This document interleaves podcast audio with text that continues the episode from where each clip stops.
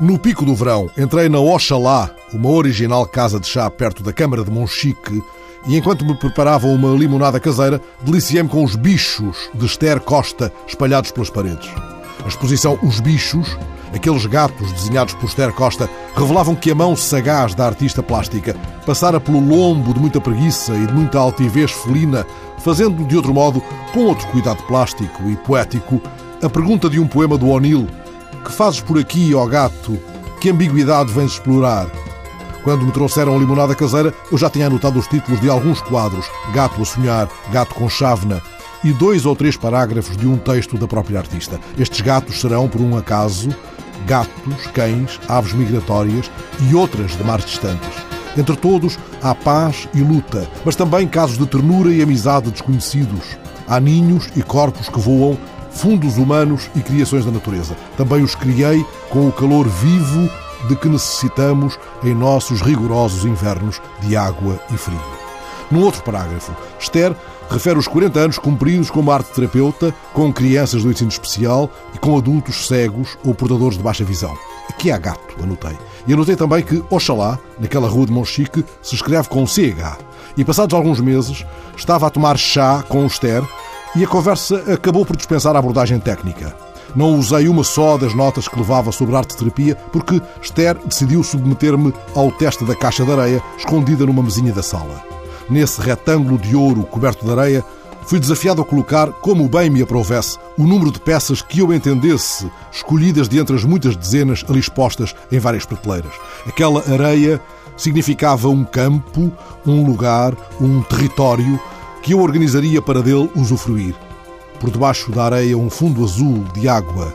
Eu tornearia com a minha mão esse pequeno mundo como se a passasse no lombo de um gato a sonhar. E assim imaginei um rio e uma ponte que unisse as suas margens, uma casa, um alpendre, algumas árvores, um cavalo, alguns gatos. A casa num dos cantos do retângulo de ouro. E, entretanto, liguei o gravador.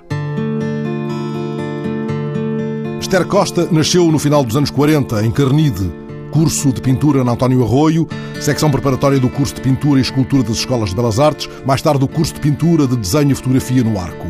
Ainda muito nova, trabalhou algum tempo como técnica de design na produção de material didático na fábrica Osório de Castro, em Mafra. Mas o essencial da vida foi dedicado ao ensino e à arte-terapia. Ainda antes do 25 de Abril, foi professora de desenho e trabalhos manuais no Centro de Educação Especial, na Madeira, mas a maior parte da sua carreira foi passada no Centro de Educação Especial de Lisboa, do Instituto Adolfo Coelho, como professora do ensino especial em artes plásticas. Esteve também em centros de acolhimento temporário de crianças e jovens em risco, na Casa da Luz e na Casa do Lago, e foi professora do ensino especial em artes plásticas no Centro de Reabilitação de Nossa Senhora dos Anjos, em Lisboa, trabalhando com adultos cegos ou portadores de baixa visão. Tenho aqui uma mão cheia de perguntas sobre arte-terapia, mas elas parecem escapar-se-me por entre os dedos, como a areia do retângulo de ouro, porque Esther começa a falar dos dias da infância em Carnide, dos desenhos que fazia nas costas das folhas dos calendários, porque no avesso do papel couché os desenhos se espreguiçavam melhor do que no papel almaço e ela desenhava gatos e coelhos e galinhas e todos os animais que cabiam no retângulo de ouro da sua infância em Carnide. Vamos a falar da cidade de Lisboa quando ainda tinha muito campo à volta. Vamos a falar mesmo de Carnide, precisamente, que tinha muitas quintas, muitos palácios, muitos encantos e muita comunidade. Havia o comunalismo mesmo. Esta palavra comunalismo vem do mais fundo da infância de Esther, de quando o professor Agostinho da Silva passava por Carnide a deixar os seus cadernos de informação cultural que passavam de mão em mão de forma velada. Aquele era um tempo de alçapões. Eu julgava que o professor Agostinho da Silva tivesse morrido quando se deu o 25 de Abril. E quando ele voltou, eu fiquei muito contente porque tinha os cadernos e os livros todos dele. Ele povoava as histórias da sua infância? O seu pai falava muito dele? Falava muito dele e das. Meu pai não era muito falador, aliás, como eu. O povoamento era mais feito das árvores, dos jardins, das quintas e de uma comunicação quase silenciosa.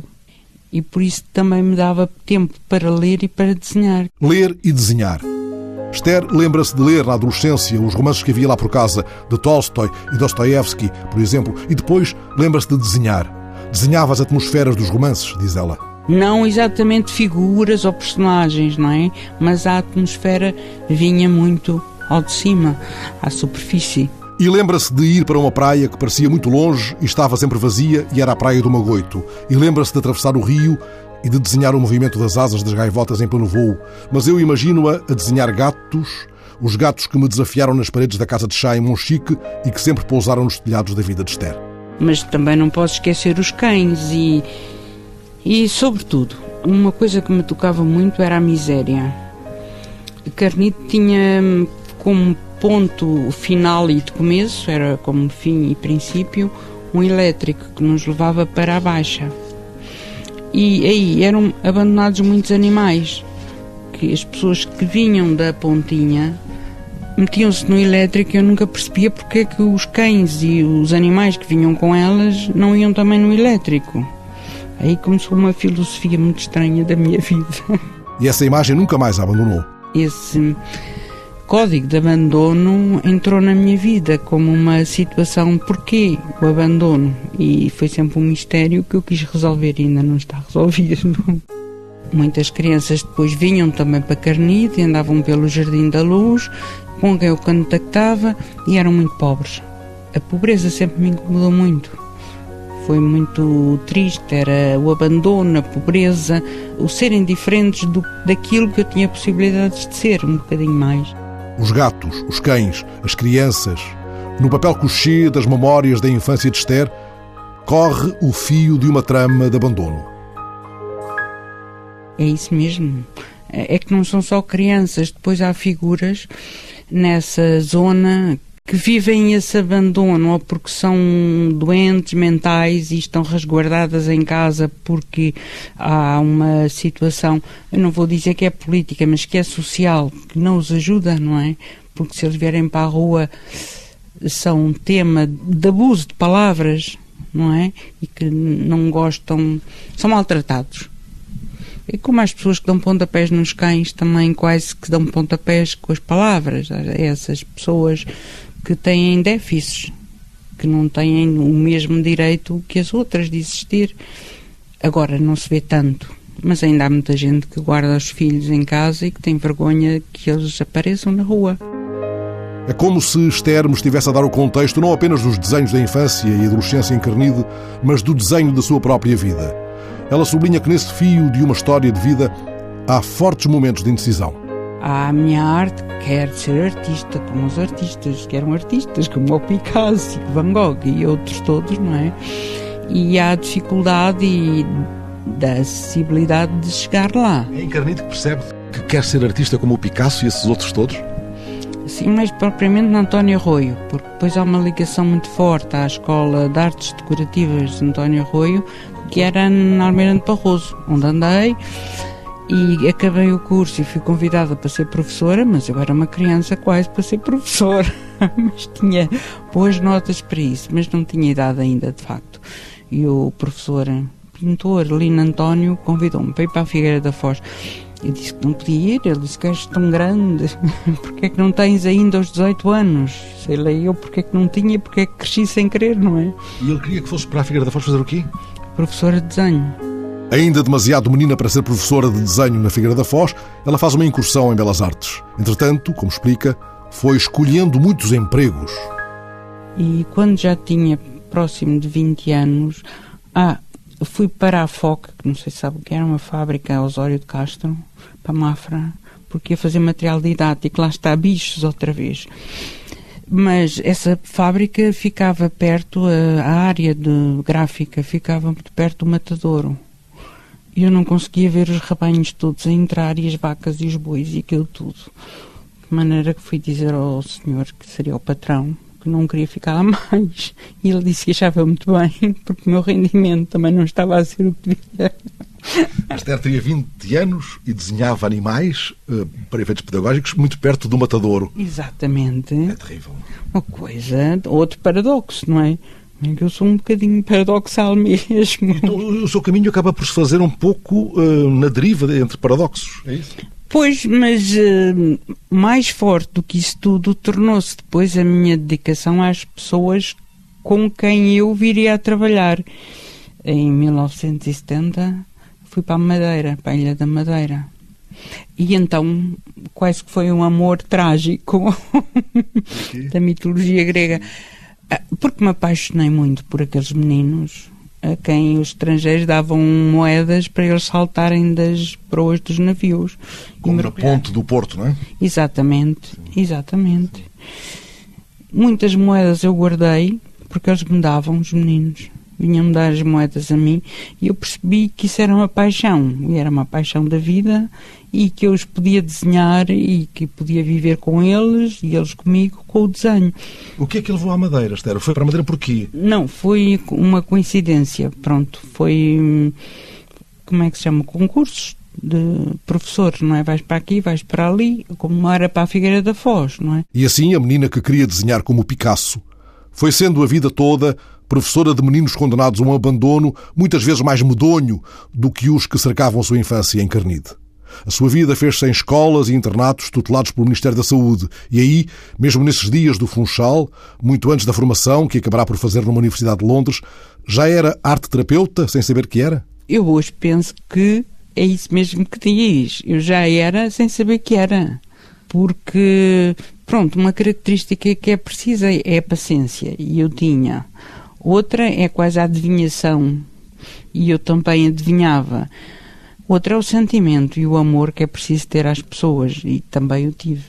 Portanto, estava no meu meio, estava no território que me era fácil ajustar para ser arte terapeuta, que é muito confuso, é uma palavra que pode ser abusiva para outras pessoas que terão cursos inteiros e mestrados e doutoramentos, que eu não tenho. Não é? E assim temos a artista plástica, a professora e a arte terapeuta Esther Costa, tantos anos passados, reformada como professora de desenho. Toda a vida fui professora de desenho e toda a vida as pessoas me consideraram terapeuta. Pelo modo de estar, percebe? Sim. Como é que fala de si mesmo? Diz que foi arte terapeuta a vida toda ou diz que foi professora de desenho? Quando lhe perguntam. Nem digo uma coisa, nem digo outra. Trabalhei com meninos com muitas dificuldades e as pessoas não percebem em que nem porquê. Às vezes nem querem saber, porque quando se fala de meninos ou adultos com dificuldades, é um assunto que não interessa muito. Ainda mais com interditos, não é? São incomodativos. Podem ser assassinos, podem matá-lo. E o Fernando também não gosta de estar com um assassino à frente, se calhar. A Esther trabalhou com meninos assassinos? Trabalhei, posso dizer que sim. Posso dizer que sim, porque eles contaram histórias terríveis da vida deles e de abusos uh, sexuais e não só. Crianças que são abusadas na vida por várias situações. A privação social do bem-estar, como aquela cadeira que o Fernando queria ter, é já um abuso em si. Uma pessoa não ter uma cadeira para se sentar, não é? É já um abuso. Uma pessoa não ter comida para comer é um abuso. Portanto, vamos criar muitos abusos, uma, uma escala muito grande de abusos por várias secções. No Instituto Adolfo Coelho ou na Casa do Lago, Esther Costa encontrou crianças que tinham crescido no lado sombrio da vida demasiado depressa, rapazes que tinham abusado de outros ou que tinham matado alguém. Esther viu-se muitas vezes fechada numa sala com alunos dos 10 aos 18 anos, capazes de puxar para a mesa uma tempestade. Ela não estava imune. Podia ser o alvo físico da inesperada violência desses jovens, ainda que isso nunca tivesse acontecido. Era possível, era, era possível.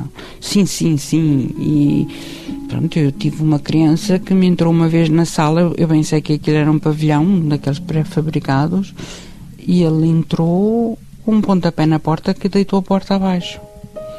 E eu disse-lhe, bom dia, como estás? E ele ficou muito desarmado, muito, muito incomodado com aquilo. A porta ficou caída e ele entrou e não sabia bem o que é que havia de fazer a seguir, porque a violência já tinha sido cometida, não é?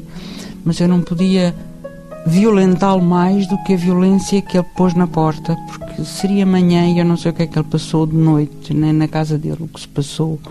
Eu nessa altura morava muito perto da instituição e muitas vezes às duas e às três da manhã eles iam lá tocar à minha campainha e dizer que queriam ir para a minha casa dormir.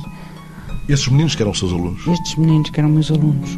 Porquê é que acha que faziam isso? Porque tinham, encontravam aí um porto de abrigo que não tinham em casa? Não tinham em casa. Tinham muita violência em casas. Eram meninos que vinham de, de outros bairros, é? bairros de risco, que havia bastante longe. Outros tinha que chegavam ou descalços ou vinham com uns sapatos de saltos altos. Felizmente hoje já não se vê tanto isso, não é? Sapatos de saltos altos? Sim, porque arranjavam, seriam uns sapatos de, de avós ou de mães ou, ou encontrados num sítio qualquer. Meninos que roubam, meninos que tiram coisas que, que as pessoas pensam que é roubar. Eu não chamo isto de roubar, exatamente. Chamam o que isto? Apropriam-se, é? Precisam. Está ali à mão, é? Está à mão e a necessidade deles é muito grande hum, em relação àquilo que é o nós chamarmos a educação. Há uma carência tão grande de educação que a outra se sobrepõe, a necessidade sobrepõe-se à educação que não tiveram. Nós somos capazes de andar descalços sem sapatos porque tivemos educação. Eles sem educação não são capazes. Isto não foi lá tão atrás que se tenha transformado em névoa. Isto aconteceu muito até depois dos anos 80. Mesmo depois dos anos 80 ainda havia tragédias muito grandes porque em Lisboa houve talvez um afluxo maior de, das populações que vieram das aldeias, não é? Das outras partes do país e Lisboa não comportava. Aliás, também ainda não comporta muita gente que volta de muitos mundos, agora não só de Portugal. E é uma grande mistura, não é? É uma grande mistura, chama-se a cloaca comportamental. A pessoa já não, não suporta e, e então tem maus comportamentos. Muitas vezes eu própria sou capaz de não querer sair de casa para não ser mal educada com as pessoas, não é? Esses meninos não têm esses códigos, não é? Esses meninos estão perdidos. Estão perdidos, não têm códigos absolutamente nenhums, não tiveram educação. Portanto, há uma, uma área social que não é compensada de maneira nenhuma. Quase 30 anos no Instituto Adolfo Coelho, depois a experiência das casas de acolhimento e risco. Não sei se ainda existem estas casas de acolhimento, eu acho que sim. Crianças que aparecem grávidas, não sabe porquê. Tive uma menina numa casa que se chamava a Casa da Luz, que apareceu grávida, mas já tinha uma criança com 11 anos. É assim. um sufoco. E a que é que se brinca com esses meninos? Faço a pergunta desta maneira porque, quer se trate de uma aula de desenho do ensino especial, quer se trate de arte-terapia, estamos a falar de uma brincadeira séria. É muito séria porque eles são capazes de vir, estes meninos nestes momentos que têm estes bebés e crianças, são capazes de vir para o pé de nós com as crianças como se fossem bonecas, mas põe-nos ao, ao nosso colo.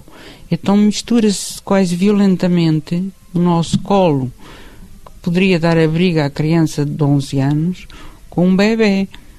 E é muito complicado gerir isto tudo. E como é que se faz? Porque, pronto, há muita comoção nisto, não é? E por onde é que se pega?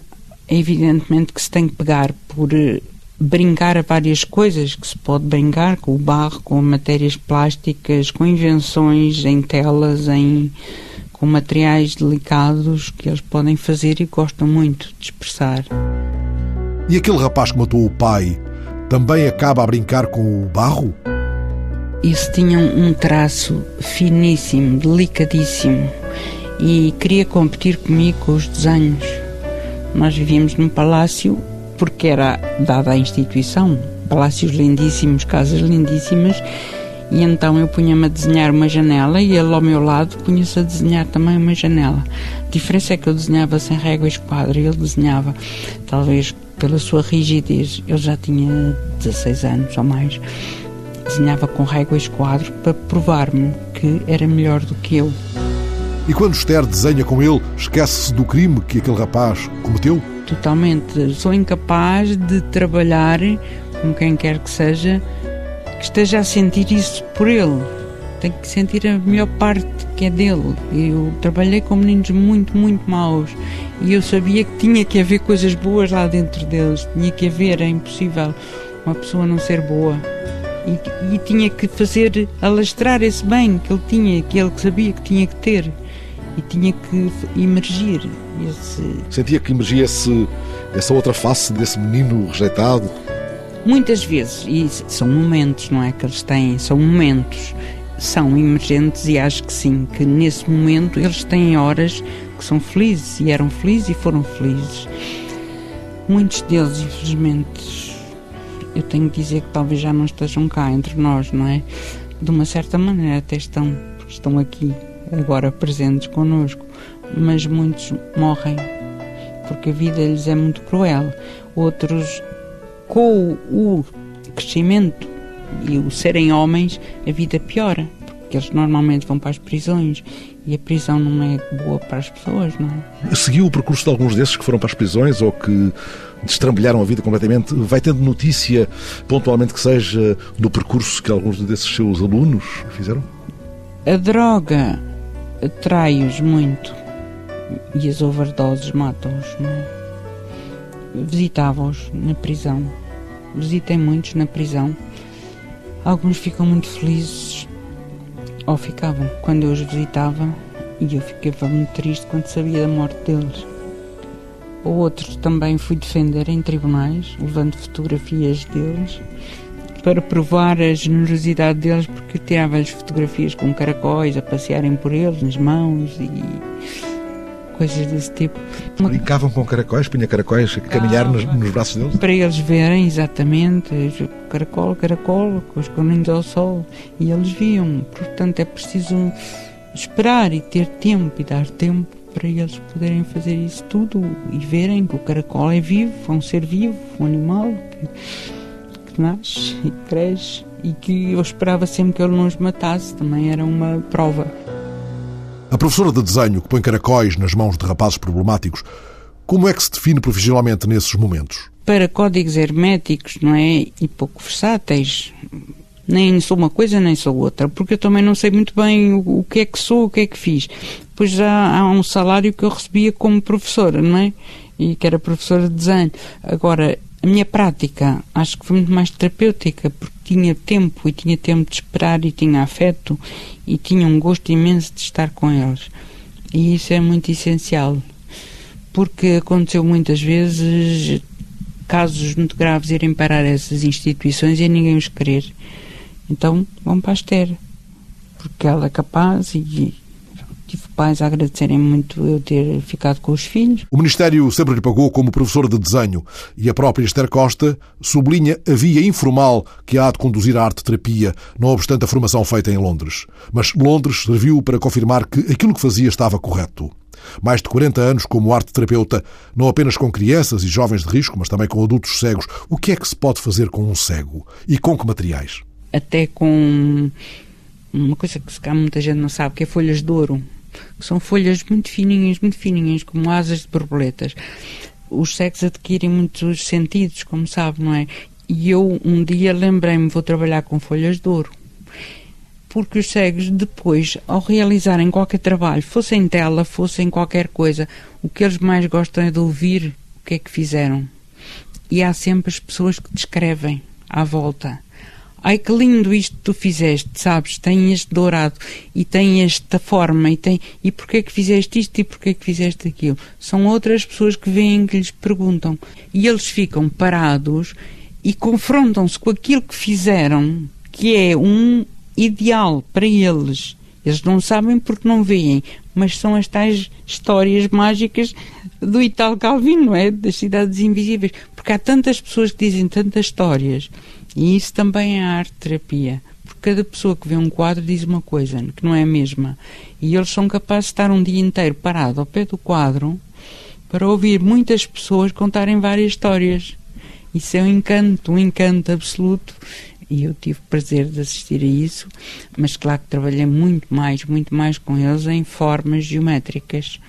Pronto, tinha grandes alguidares, fazia pasta de papel, cobria os alguidares todos com pasta de papel, aquilo virava-se e eles tinham um alguidar feito por eles e eles ficavam encantados.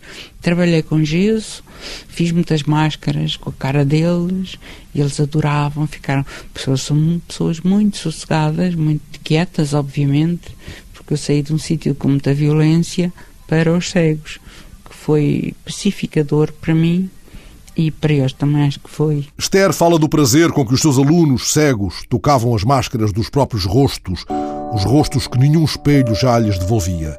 Ela só trabalhou com casos de cegueira adquirida. Conte, Esther, conte o caso daquele rapaz de 16 anos com quem trabalhou. Esse rapaz com 16 anos teve dois anos a dormir.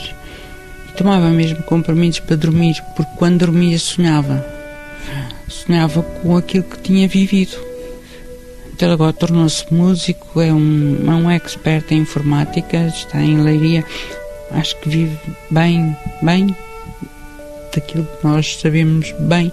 Pronto, também é Foi seu aluno. Foi meu aluno. Começou a esculpir catatuas, porque o pai era louco por catatuas, ele tinha imensas catatuas, mas eu nunca vi uma catatua tão parecida com uma catatua como a que ele fez porque era lisa, era como ter uma catatua na mão, coisa que nós não conseguimos facilmente. E ele conseguiu que eu tivesse uma catatua na minha mão. Era uma pasta moldável, não era bem barro, era branquinha. Ele não havia, mas conseguiu dar-me o prazer de ver a catatua. Tinha tantas possibilidades de caminho no meu caderno de notas sobre os materiais usados na arte-terapia, sobre o modo como ela resgata o processo criativo, sobre se ela pretende sempre desencadear uma espécie de catarse emocional, sobre o modo como já é usada a arte-terapia em muitas empresas como método de recrutamento, sobre o atendimento online que alguns arte-terapeutas parecem encetar. E dei comigo a perguntar se a arte pode curar. Esther entrou no jogo como se desenhasse uma resposta que não fosse estritamente técnica. Poder curar, não, porque também tem uma grande dose de loucura. É preciso uma grande dose de loucura para ser artista.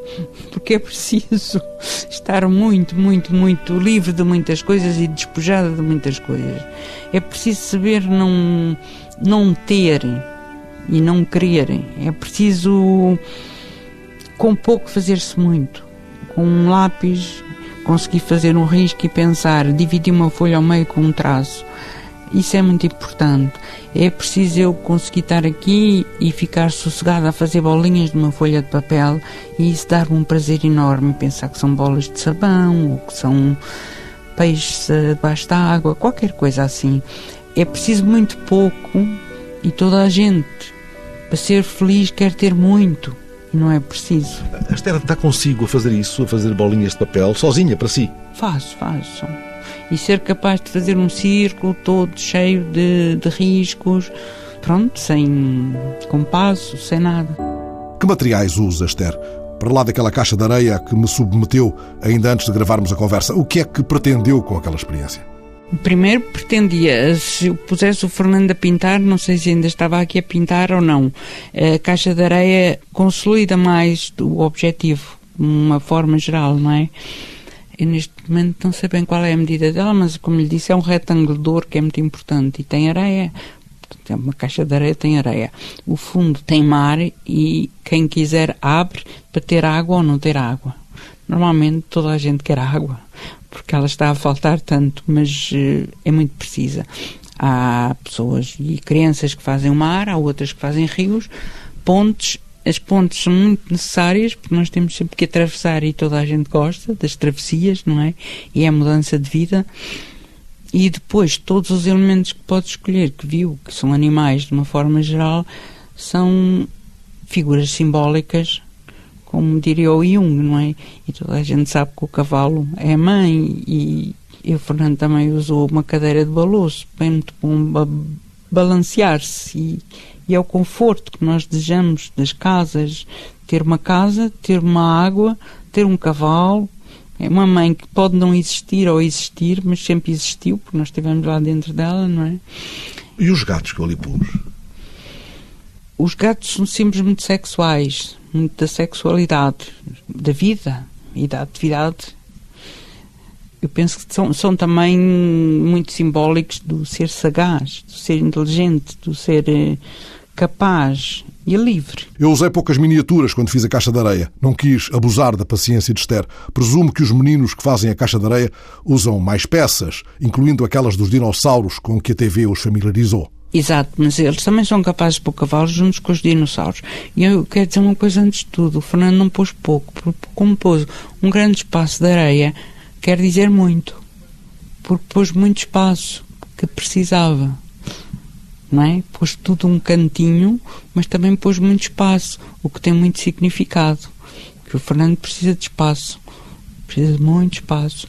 Portanto, esse não pôr nada quer dizer muito. Deixarem aberto. Não é? Deixarem aberto. E precisa de horizonte, se calhar, precisa de ver, precisa de descansar. Da perspectiva.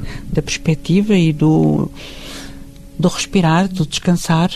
Dê-me espaço, tirem-me os prédios da frente. E qual foi a mais espantosa e perturbadora caixa de areia que alguém fez diante dos seus olhos, Esther? Foi a de uma criança que tinha oito anos e que, por essa altura, a mãe trazia-o cá e a mãe teve uma morte súbita com 40 e poucos anos, 40 ou 41. E ele, com 8 anos, fazia-me normalmente uma caixa muito, muito acolhedora, muito simpática. Punha as mesinhas com quatro lugares à mesa, com coisas muito pequenininhas, mas punha os pratos, os pratinhos de sopa, os copinhos, tudo. Depois de também morrer, voltou cá e pôs apenas três lugares à mesa. Isso fez-me muita impressão, porque ele pertencia a uma família que eram dois irmãos, o pai e a mãe. E era uma família muito boa até. Pronto, este desgosto pertence à família, mas este menino já tem 22 anos hoje e está muito bem formado. Já vive na Alemanha e está muito bem e volta cá com muita amizade, traz-me sempre flores. É muito bom não sei se a caixa de areia lhe fez alguma coisa, mas eu penso que sim, porque ele me fala sempre da caixa de areia. A caixa de areia marca, como experiência, marca aqueles que a fazem, isso pelo simples facto de a terem feito ou porque a Esther depois dá uma explicação a cada um que a faz sobre o significado da arrumação que ele estabeleceu ali? Não, eu converso normalmente com as pessoas sobre o que é que significa para elas, não dou explicações do que eu sei. Não. E mesmo que o Fernando voltasse a fazer outra, toda a sua competência de saber o que é que significava não servia para fazer uma que não voltasse a ser ingênua, porque é uma força muito grande que aquela, que aquela, que aquele terreno que nos é dado, que é um habitat, nos permite, porque eu próprio sei e caio sempre em na facilidade de me tornar pequenina e ser ingênua, porque a força é quase telúrica, a areia tem uma força quase telúrica e o mar e a água, e nós somos obrigados a fazer qualquer coisa.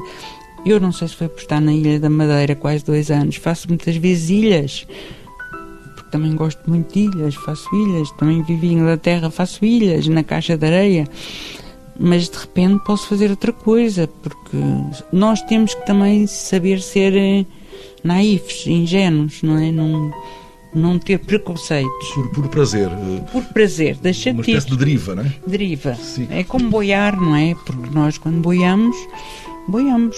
Não vamos lá com truques de. Estou, estou a ouvir, estou a olhar aqui para uma anotação que fiz quando andava à procura de pistas sobre a arte terapia e encontrei esta coisa que parece uma banalidade, enfim, parece uma, um ovo de Colombo, uma evidência. Trata-se de fazer vir a arte terapia, de fazer vir à tona, depois a expressão vem entre parênteses, a criança interna. Pois bem disse de estar a boiar, não é? E bem disse que, pronto, é infalível, porque nós não conseguimos, uh, nós não conseguimos pensar senão inconscientemente. Portanto, é a criança, ou seja lá o que for, é, é qualquer coisa que nos chama e essa chamada Pode muito bem ser de infância, mas também pode ser de, de alguma mágoa, de alguma luta que nós estamos naquele momento a ter e queremos pôr aquilo tudo, até podemos revolver a areia e não vale deitar areia para o chão. Nem para os olhos, não é? Nem para os olhos, não deitar areia para os olhos. Pois, porque o Fernando nunca me poderia deitar areia para os olhos, porque eu sei que me está a enganar. Se me fizer outra, outra caixa de areia, eu sei que vai usar truques para me enganar e, eu sei como é que vai fazer isso. Se eu tentar enganá-la, rearrumando ali as peças na caixa de areia, a Esther percebe que eu estou a tentar enganá-la. Percebo, percebo perfeitamente. Como se toda a areia do retângulo de ouro tivesse escorrido entre os meus dedos, desligo o gravador. Os gatos de Esther dormem na parede. Os dinossauros, os cavalos, os gatos de plástico dormem nas prateleiras entre miniaturas de árvores ou adereços de cozinha. Em fundo há uma emissão de música clássica que o microfone talvez não tenha captado. Haveria, por certo, um rádio grande na casa de Carnide. Haveria música na infância de Esther. Esther responde que sim, mas prefere falar de outras sonoridades desses dias em que Lisboa tinha campos, muitos campos em redor.